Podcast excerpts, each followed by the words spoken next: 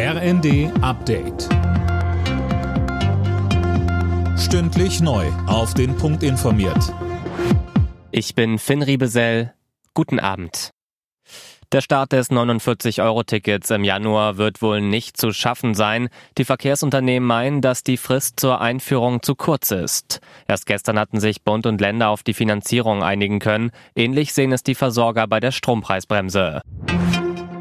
Das Auswärtige Amt zieht Konsequenzen aus den Massenprotesten im Iran. In einer Reisewarnung heißt es jetzt, alle deutschen Staatsbürger sollen den Iran verlassen.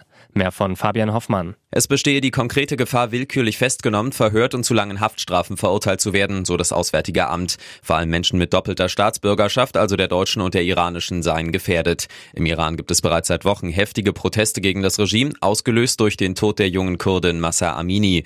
Die Sicherheitskräfte gehen gewaltsam gegen Demonstrierende vor. Immer wieder kommen Menschen ums Leben oder werden verletzt. Die Ukraine soll auch im kommenden Winter weiter unterstützt werden.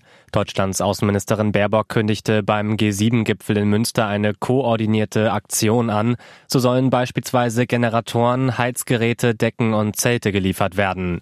Baerbock sagt, so geschlossen, wie wir auf die anderen perfiden Methoden der russischen Kriegsführung gemeinsam reagiert haben, mit einem geschlossenen Vorgehen mit Blick auf die Sanktionen von Waffenlieferungen, mit einem gemeinsamen Vorgehen der humanitären Hilfe, werden wir gemeinsam die Winterhilfe auf den Weg bringen.